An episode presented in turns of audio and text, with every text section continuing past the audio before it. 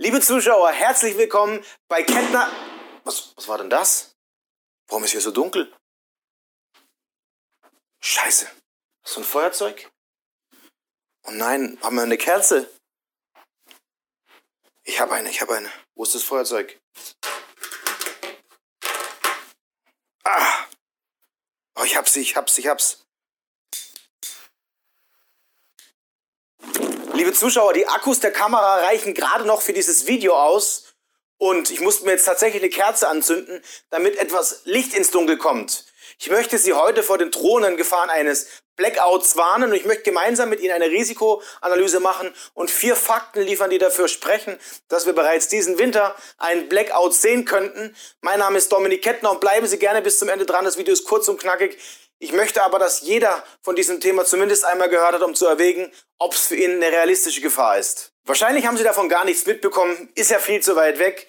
Erst kürzlich ist im Libanon die gesamte Stromversorgung zusammengebrochen. Man spricht in diesem Fall auch von einem sogenannten Blackout. Die Ursache dafür angeblicher Treibstoffmangel in zwei wichtigen Kraftwerken. Es gab also kein Öl mehr. Gut, der Libanon ist natürlich nicht so nah an den Saudi-Ländern, Augenzwinker. Und im Libanon steckt zusätzlich auch noch die größte Wirtschaftskrise, die der Libanon jemals erlebt hat. Und wie wahrscheinlich ein Blackout auch in Deutschland bei uns sein kann, das schauen wir uns jetzt genau an. Wir gehen der Frage etwas mehr auf die Schliche und dazu muss ich vielleicht für diejenigen, die kein Englisch sprechen, den Begriff des Blackouts nochmal in wenigen Worten erklären. Als Blackout bezeichnet man einen kompletten Zusammenbruch der entsprechenden Energieversorgung. Gründe dafür können vielfältig sein, ob es Cyberangriffe sind, ob es aber auch beispielsweise das menschliche Versagen, Naturkatastrophen, Sonnenstürme in dem Fall oder auch Treibstoff, der ausgeht, ist, das wissen wir nicht. Kurzschlüsse sind ebenfalls eine bekannte Möglichkeit und die letzten Blackouts, über die die Medien gar nicht so wirklich berichtet haben, waren im Jahr 2019 in Berlin und New York, ja, also ganz nah an uns dran, auch in Wiesbaden 2017 oder in Italien sogar im Jahr 2003. Ein sehr, sehr großer Blackout, den man vielleicht schon wieder vergessen hat. Und im Januar 2021 sind wir fast in den deutschlandweiten Blackout gerauscht. Es ging nur ganz knapp dran vorbei. Die Hintergründe dafür sehen Sie in diesem Artikel. Ich verlinke natürlich alle Artikel, die Sie hier sehen, auch unter dem Video, damit Sie sich selbst etwas tiefer in die Materie einlesen können. Sie sehen also selbst, Blackouts gibt's immer wieder. Wir hören darüber zwar noch nicht so viel, weil derzeit andere Themen wie das große C immer noch in den Medien kursieren.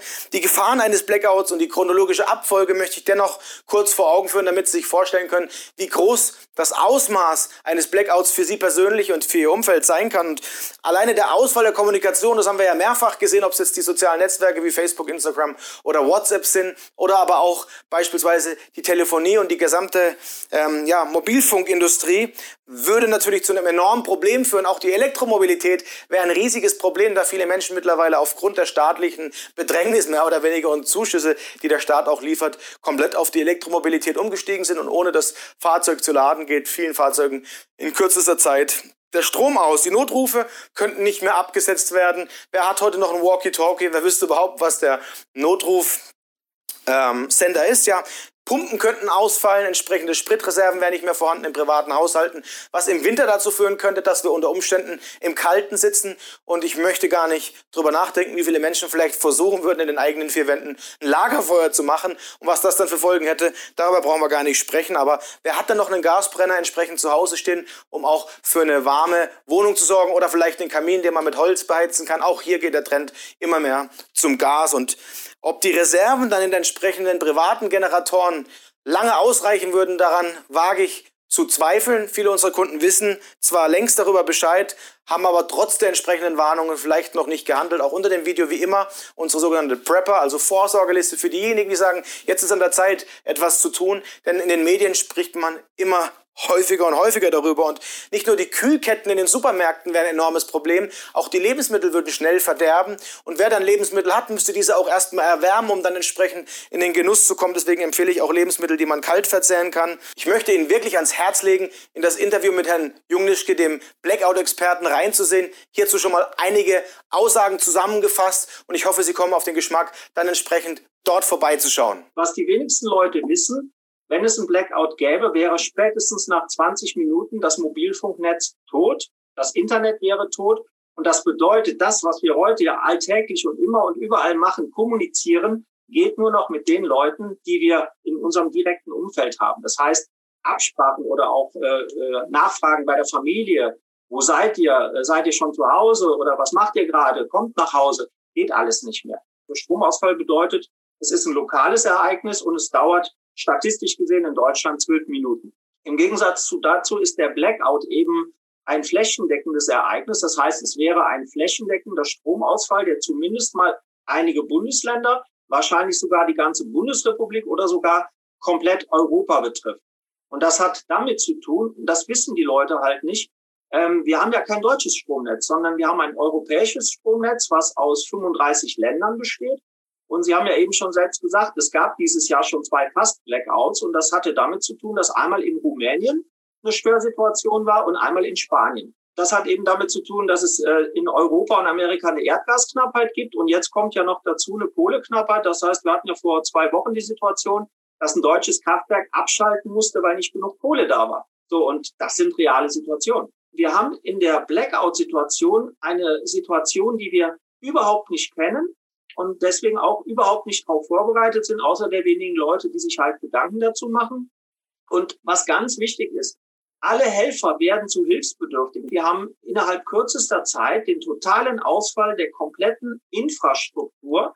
Und ähm, man muss sich das wirklich ganz dramatisch vorstellen. Der Staat seinen hoheitlichen Aufgaben nicht mehr gerecht werden kann. Das heißt, er kann keine Sicherheit gewährleisten und er kann auch nicht mehr für die Ernährung der Bevölkerung sorgen, was er eh nicht kann, weil viel zu wenig Nahrung verfügbar wäre. Man weiß das alles. Also spätestens seit 2010 weiß es die Politik und sie macht nichts. Sie hält den Mund, damit die Bevölkerung nicht aufmuckt und damit sie nicht sagt, so kann es doch nicht weitergehen, weil durch die, und das ist halt jetzt einer der Gründe schon, durch die momentane Energiepolitik äh, laufen wir praktisch mit Ansage in den Blackout rein, weil wenn ich einfach äh, über 40 Prozent der Kraftwerksleistung abschalte, dann muss es irgendwann dazu kommen, weil eben der Strom weg ist. Wer also nicht vorgesorgt hat, muss unter Umständen im entsprechenden Krisenfall, Notfall oder vielleicht sogar im medizinischen Notfall bangen. Die Kühlketten, die dann einbrechen würden, würden wiederum dazu führen, dass die Menschen natürlich auf andere Art und Weise Lebensmittel suchen müssten. Und in Österreich ist erst kürzlich ein Bericht erschienen, dass die Standorte der Polizei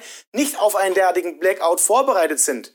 Herr Jungnisch hat uns darauf hingewiesen, dass auch in Deutschland die entsprechenden Behörden wie die Feuerwehr und sonstige Krankenhauseinrichtungen entsprechend schlecht vorbereitet seien. Krankenhäuser haben beispielsweise Generatoren und Notstromaggregate, die zwei bis vier Tage ausreichen. Was das bedeutet für die Krankenversorgung, für die Menschen, die dort auf lebensnotwendige Geräte angewiesen sind, wage ich auch nicht zu bezweifeln. Und ich wünsche mir von Herzen, dass auch hier der ein oder andere Politiker vielleicht die Zügel in die Hand nimmt und sagt, wir müssen uns auf sowas vorbereiten, wir sind viel zu abhängig vom Ausland. Denn Deutschland wäre aufgrund des entsprechenden Atomabbaus, den wir vorgenommen haben und der entsprechenden Abhängigkeit vom Atomstrom beispielsweise aus Frankreich, aber auch vom Strom aus Osteuropa, sehr, sehr abhängig, wenn diese Länder an Spitzen geraten und dann nicht mehr auch ans Nachbarland denken können. Der Verbund aus 35 Ländern, der sich untereinander mit Strom versorgt, würde natürlich erstmal, wie es immer der Fall ist, auf sein eigenes Land schauen. Und wenn es dort dann nicht mehr ausreicht, aufgrund der steigenden Bedürfnisse, auch gerade hinsichtlich der Elektromobilität, der würde wahrscheinlich, wie gesagt, erstmal an sich denken, denken Sie mal darüber nach.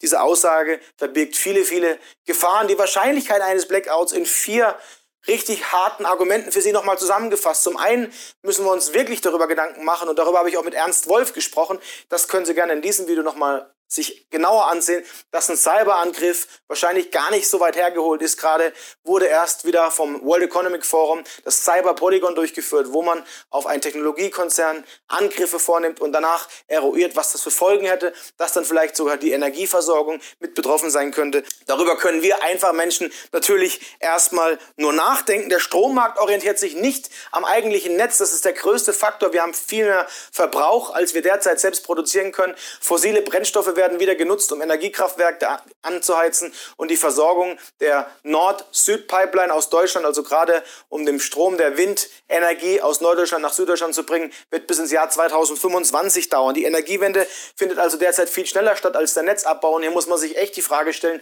ob die Politik uns mutwillig in den Abgrund führen will. Und ja, wie gesagt, wenn man sich richtig darauf vorbereiten möchte, empfehle ich Ihnen in dieses lange Interview, 45 Minuten, es lohnt sich wirklich jede Sekunde reinzuschauen. Das Video würde mich freuen, wenn Sie es teilen. Abonnieren Sie gerne den YouTube-Kanal und schreiben Sie hier unten mal rein. Sind Sie bereits vorbereitet? Haben Sie vielleicht für sich schon vorgesorgt? Mich würde es wirklich interessieren, wie viele unserer Zuschauer bereits was getan haben. Machen Sie es gut, auf Wiedersehen und bis bald. Tschüss.